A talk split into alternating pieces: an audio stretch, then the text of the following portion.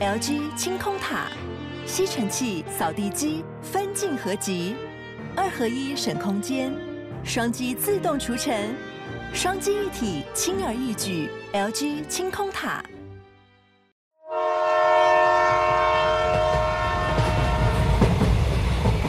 有咯，咱沿路唱歌，无路主啊，有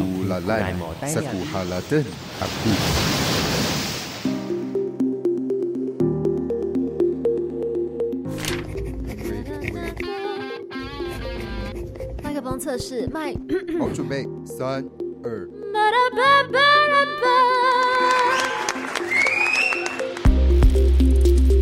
跟着歌手的脚步。踏上台湾的音乐路，是宝吗？你好，萨利嘎嘎马布隆。你好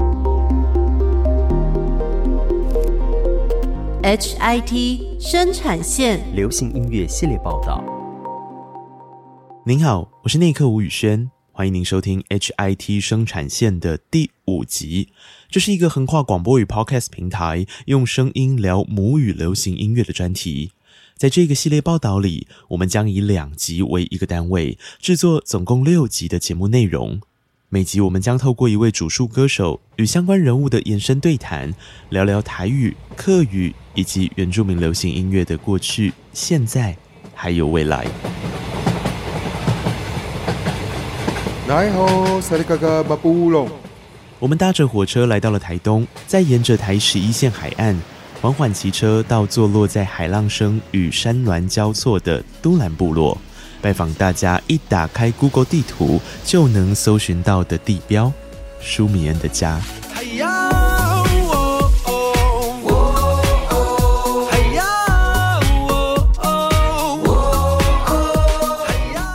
沿着小坡走上苏命的家，与接下来两集的主述人物舒米恩会合，开启了好几天他帮我们精心安排的景点对谈。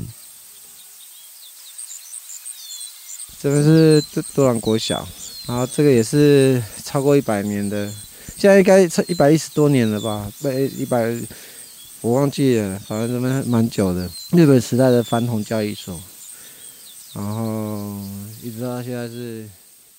都兰国小，第一站的都兰国小距离苏命家不到五百公尺。当年那个害羞的小男孩，虽然不太唱歌，也不擅长运动，不过从这里开始，一路到都兰国中、台东高中，开启他音乐路的是各种乐器。主要是我都在国小里面当乐队，然后本来一开始是吹直笛，大部分男生哦都只能打小鼓跟大鼓，然后那个很重的东西。但是老师觉得我在学历上面好像比较有那个敏锐度，后来从直笛就变口风琴，到变手风琴。但是我那时候的确是觉得，哎、我怎么跟其他小朋友不太一样？就跟比起其他原住民小朋友，我好像真的蛮特别的，然后就会有点自卑感，啊，就不太会。而且大部分小朋友通常可以很厉害的啊，又是棒球队，又是合唱团，又是乐队，就是他就是很厉害，什么都可以。谈到对自己有一些自卑感，苏命问我们还记不记得之前曾经引起话题，上面印着都兰国小的传统书包呢？在这个书包成为风潮之前，其实有很长一段时间，都兰部落的孩子是从小被笑大的。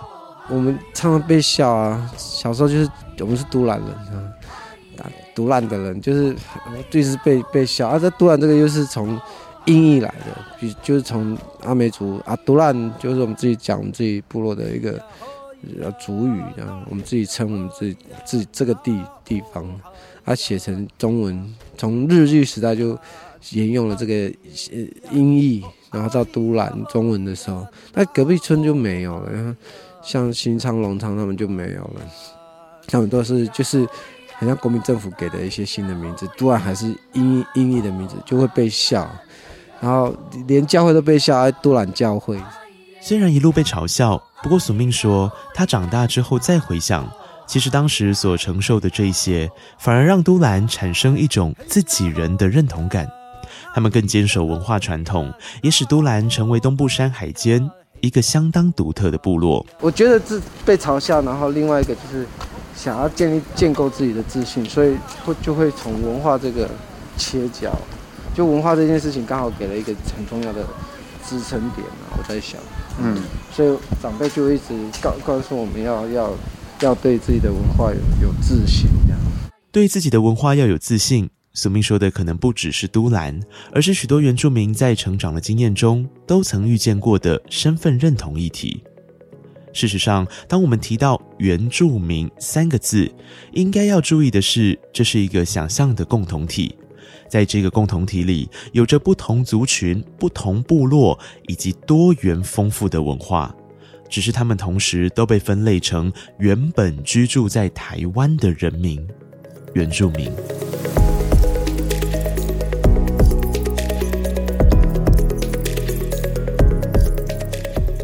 因此，我们不能去忽视原住民内部其实存在着很大量的差异。好比同一族，但是不同部落之间，或是不同族彼此之间，其实就都有很大的不同。接下来再往上一层，才是原住民与非原住民间的对话。就拿音乐来说好了，不同族的流行音乐，事实上也都存在着多元差异。甚至在这些差异中，某一种程度成为了沟通和认识彼此差异的管道。比如说，虽然是我是阿美族，但是我的歌居然可以在排湾族也听得到。重重点是排湾族的人也会唱阿美族的歌，也在对我来讲很 很意外又神奇这样。然后，因为这个也可以这样，带被大家认同。虽然我们我们都是原住民，但是我们真的不一样。排湾族毕竟还是有他们自己的语言、他们的歌谣调调这样。等到我觉得开始有我自己做主语专辑的时候，有更多不是原住民的朋友。从署名的口中，我们知道他的音乐作品并不单单只是给都兰部落或是给阿美族人聆听，而是在音乐创作的过程要能够有跨族群的收听与沟通。这样的想法并不难理解，流行音乐毕竟是与商业行为息息相关的文化产业。当唱片公司要投资族语作品时，在制作门槛、市场贩售，还有现场演出等等的端点，都会进行全盘性的检视，还有评估。一开始的方向就是非常两极的，一个是要用自己的语言，它绝对跟市场有非常大的呃不一样啊。比如说，你的语言阿美族也不过二十万，那二十万的里面人还有多少人愿意听阿美族语？那其他语言更少的族群又更少了，你的市场更小，这样其实是非常矛盾的、冲突的，它根本不可能，所以这个机制根本不成立。我的想象根本是不成立，所以你还是要借重其他方法，比如说你的秀就要好看，好看跟你的语言怎么样没有关系，你怎么把你的秀变好看这样。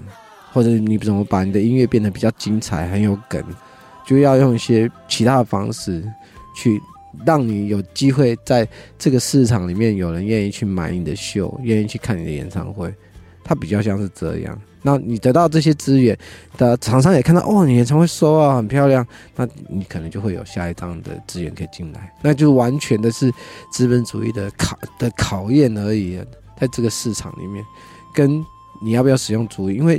使用族语一开始就很违背资本主义的市场了，就非常违背了。但这件事情，我们一旦选择了用族语，那其他的就要更努力一点，要不然怎么办？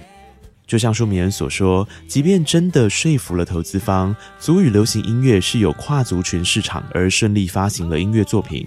不过，流行音乐产业并不是音乐作品发行就结案，特别面对现在碎片化的市场，要能够让人听见。从社群企划到演出模式，这一些在发行族语音乐的歌手身上都得关关难过，关关过。最后要出版完之后要表演，比如说要要要不要办发片演唱会？你发片演唱会要怎么呈现？对啊，对，因为这些东西就是他就算有了资金，他也不是拿一般做华语专辑的的那个 SOP 跟对，比如说你的和声不可能，谁会唱主语啊？和声那里找？最最鲜明的就是这个。在你不可能有字幕机啊，没有字幕机，谁会放字幕啊？就是你光是族语这件事情就就已经没有人会做了，对。然后再再就是说，听众在哪里挖？谁要听原住民的舞曲？谁这样？听众要去哪里找？是啊，听众要去哪里找呢？这一题或许从原住民开始推出自己的族语作品之后就存在了。带着这样的疑问，我们请教长期梳理台湾流行音乐史，也曾长时间在原民部落进行田野调查的 Eric 徐瑞凯老师，以前到底是谁会投资原住民唱自己的族语歌呢？Eric 说：“真的有，只是这些投资方并不是单做族语唱片，而是什么语种都制作。”最早主要是呃一家叫领领唱片哈，那领领唱片他们就跟其他当时的很多台湾的唱片公司，他们就有出出版啊、像比如说闽南语歌，有出版啊、华语歌，所以他们也是从一九六零年代初期，应该是一九六一年开始，他们就出版不少原住民的唱片。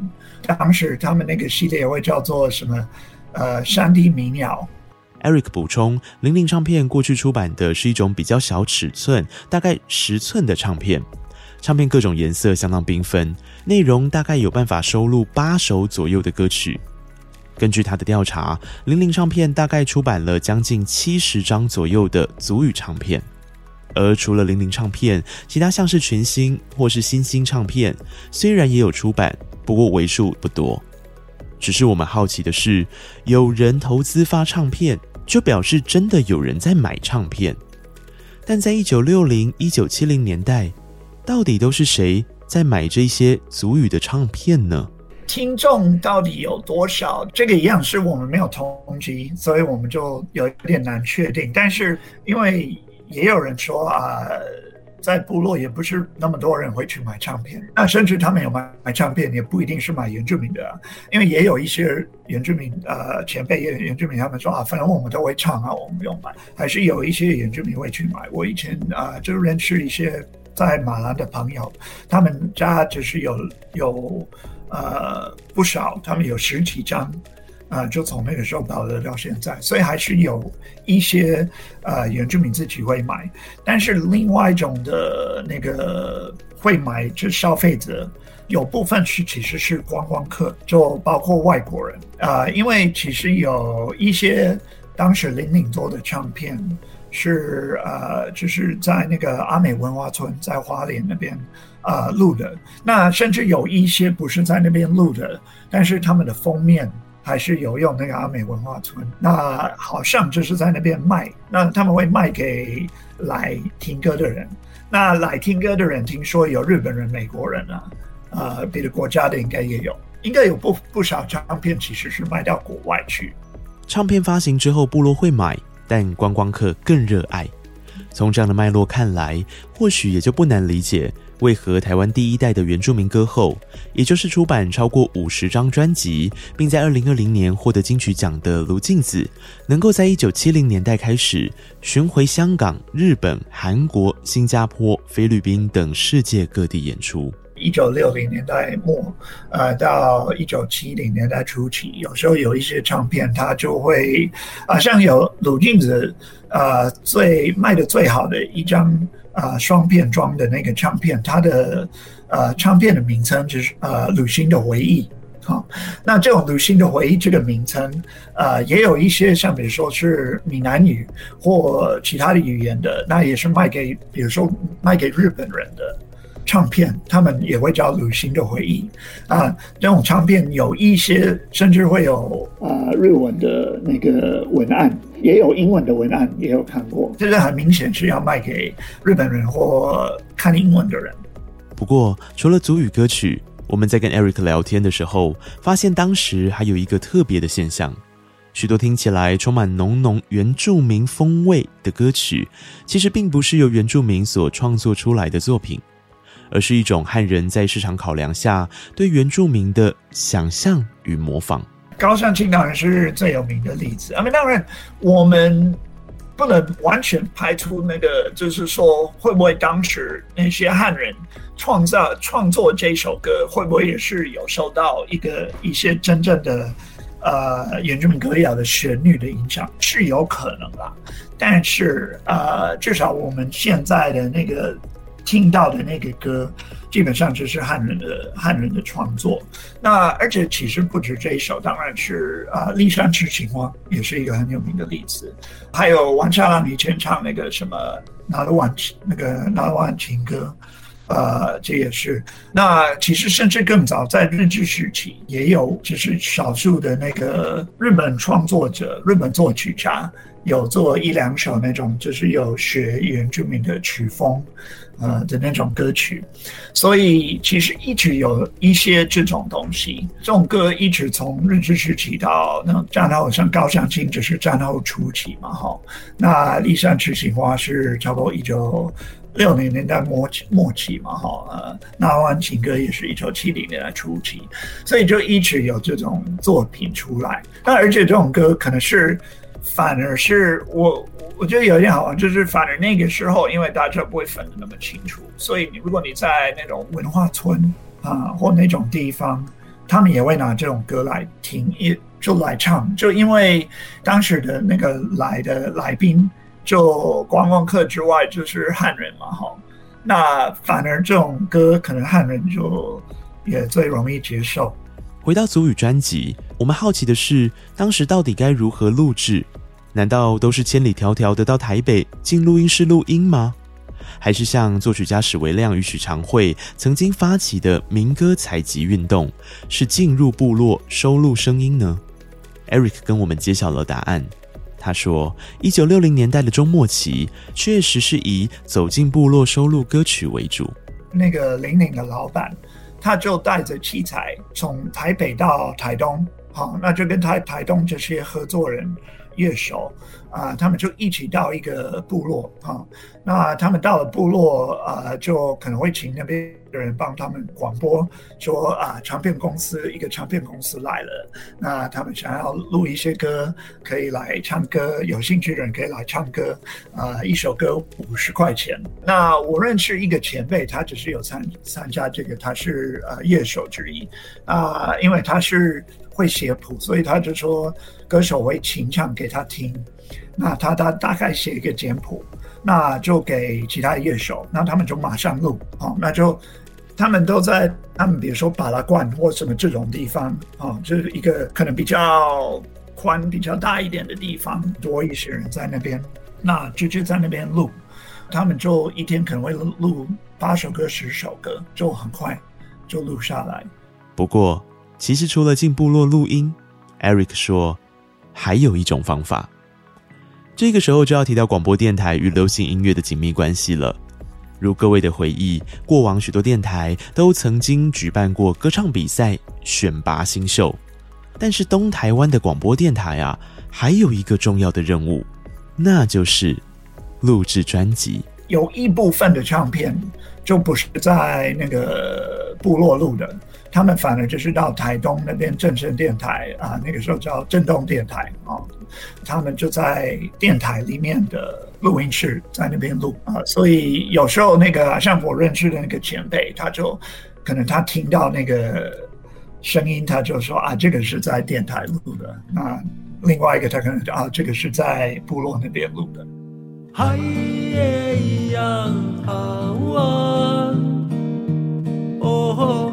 嗨耶呀，嗨耶呀！我在带他们导览。嗯，对啊。嗨弟弟，这是我小时候上的教会，现在也会上教会了。然后外面外观有改了。回忆完过往的录音方式，我们把声音再拉回此刻的都兰，跟着索命。团队走到了他小时候音乐启蒙的另一个关键场所——教会。小学版的舒米恩在杜兰国小演奏乐器，下课之后呢，就走到教会，跟着哥哥姐姐们弹琴，也这样有了第一个自己的表演舞台。我大概三年级吧，国小三年级就被叫去叫去帮忙帮全部的教徒弹，就上。伴奏那个圣歌，国小三年级有办法伴奏了。那其实那是一个很紧张，对我来讲是人生很大的事情。嗯，这可以想象啊，很很很那个哎、欸，这是很盛大的、欸。虽然是断断续续的学伴奏，不过因为沉浸在教会的音乐环境中，也让舒米恩开始有了没压力的唱歌环境。同时，他也听见了一些印象深刻的圣歌。那圣歌其实我觉得印象比较特别的，就是除了那种。很西方的那种诗歌，很多阿美诗歌它是有融合一些原住民的调性的，甚至有一些有日本调性，然后又也掺融了原住民的调性的一些阿美族语的诗歌，那个很特别。早期的传道牧师他们为了传教，他们就是创造了一些让原住民可以接受的歌曲，要不然原住民其实也不会听西方的歌。嗯。他他们是为了传教才创造这些原住民语的歌啊。那时候的牧师跟牧师传道，他们会的族语很少，所以那些歌词都显得非常简单又容易懂。融合各种文化调性的圣歌，其实远在舒明还没出生之前就开始在部落随着传教而传唱。我们转身请教 Eric 有关这一块的历史。他说：“虽然他手上的研究并不多，不过就他收藏的音乐作品当中，也的确有发现，在很早的时候，原住民歌手的流行音乐发展与宗教信仰就有许多可以对话的地方。我有一张唱片，只是阿美语的圣歌啦。那其实那个都是外来的曲，他们就填阿美语的歌词。啊、也有一张是排湾组的，好像也是类似这样，但是也有。”有一些创作者，像像可能最有名的是卢森堡嘛，哈，卢森堡也是呃，他创作很多北南组的歌曲，那他比较后期也是在教会也是创作很多圣歌啊，所以就当然他的创作会比较有原住民的味道，而且也有呃不多啦，可是有少数，如果你去那个。一些教会，像我上次只是在一个前辈邀邀请我去他他那边的教会是，应该是长老教会。长老教会的那个歌本里面，如果仔细去看，会发现其实也有一些就原住民的曲调，他们就拿来做圣歌啊、像有一个就是那个知本的陈池，也是一个重要的前辈，他的一个本来是他创作的是叫海洋。呃，海洋哦哟，就填那个圣歌的歌词，也有英文版，英英文歌词也有。简单来说呢，宗教与原民音乐相互影响，可以分成外来的圣歌填入族语词，或是族人们自己创作圣歌，甚至是后来教会唱的圣歌，直接有原住民的曲调。Eric 说，这些风格相融并互相影响的情境确实存在，甚至连录族语歌曲。都可能直接走进教会开路，甚至也有，我也有一张唱片是就零零的其中一个唱片，就有几首歌是在教会录的。那他们唱的歌是只是当时的阿美族的传唱歌谣，但是他们的唱法很教会，所以就这个也是一个，就是有时候是诠释的方式。会比较变成有点像教会的那个方法，呃，也有听过布农族的也是这样，他们就是那种教在教会录的，所以他们就是唱法就比较有那种听起来像教会的歌。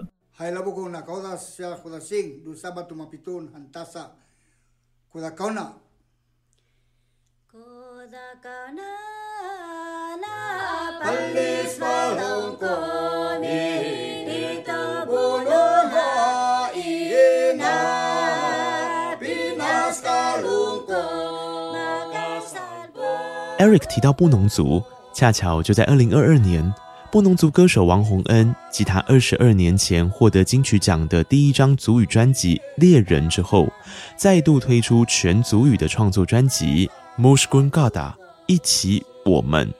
在这张作品里，王洪恩回到部落，向长辈请益，也回忆过去。他将流行音乐与原住民古调诗歌做对话，带来了最真挚纯粹的温暖力量。就是我阿公阿妈他们，他们算是第一代的基督徒。就是他们接触到新的福，这这个信仰进到部落来的时候，当时没有诗歌嘛，所以他们就把用古调的旋律套上呃敬拜赞美的诗词。嗯，也也有一点算是因为宗教的影响，因为我听到有一些不同族的方式好像不太一样，就是有传教士来学了族语之后，为了想要让大家接触宗教，然后进入这样子的信仰，所以他们学完族语之后，自己把族语的词填进去。有有也是有，嗯，很多不同的来源，然后也很多不同，而且同一首古调诗歌可能传到不同部落就有不同的唱法。哦，光那个给八八一吗？给爸爸就不太一样，南投那边唱的跟我们台东就不太一样。嗯嗯，所以我这次为什么会特别收录古调诗歌放在我的专辑里面？一方面，这张专辑讲的是我小时候的生活，那教会当然是占占我小时候很重要的一个呃，算是生活的一个重要的成分嘛，一个比例嘛，所以。呃，我很自然而然想到老人家，就想到他们唱古调诗歌，那所以我就觉得放放在里面，一方面怀念他们，二方面也怀念当时被老人家用诗歌祝福的那样的一个氛围。那其实还有一个很重要的原因，我觉得现在很多年轻人都呃不太想去学古调，以前都是清唱啊、阿卡贝拉形式的嘛，所以就会觉得很无聊。但是我一直觉得那是我们布农族很美的一段。你你说它是一个历史也好，是一个故事也好，是一个传承的一个时段也好，我觉得，我觉得那个不能忘。